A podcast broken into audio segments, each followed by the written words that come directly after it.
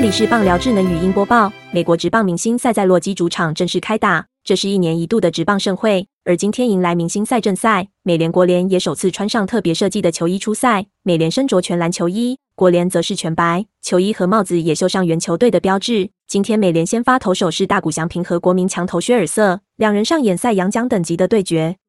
最后比赛，美联以五比二战胜国联。大谷翔平因为明星赛的特别规则而拿下胜投，败投则由国联投手伯恩斯承担。他今天投二局被敲四支安打失掉两分，其中包含被小葛瑞洛挥出一支全垒打。白袜终结者韩崔克斯则成功关门拿下救援成功。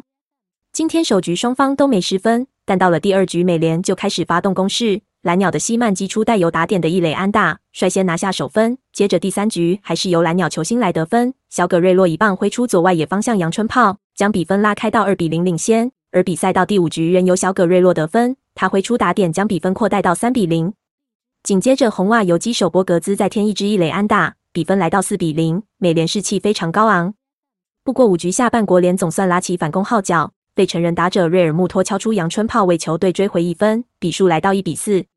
但是第六局美联继续增加分数，光芒祖尼洛再送出右外野方向阳春炮，比数五比一领先。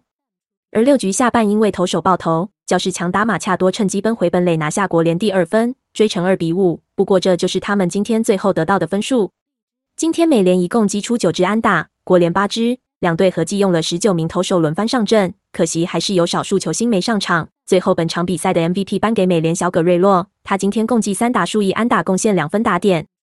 本档新闻由中时新闻网提供，林伟丽编辑，微软智能语音播报，慢投录制完成。